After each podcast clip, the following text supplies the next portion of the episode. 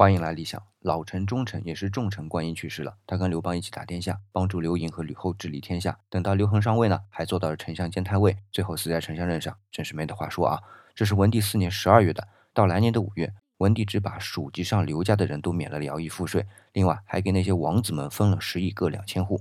原文啊也就二十个字，但是这里的水非常深，我要慢慢的说。先说这属籍，它是一种很特殊的宗族管理制度。之所以特殊，是因为它既不是只要是刘家人就能在属籍里，也不是说你不姓刘就没有机会入属籍。先说为啥刘家人都未必能入属籍呢？首先你得有军功，就是上阵杀过敌；其次你得和皇帝的血缘够近，有多近呢？五夫。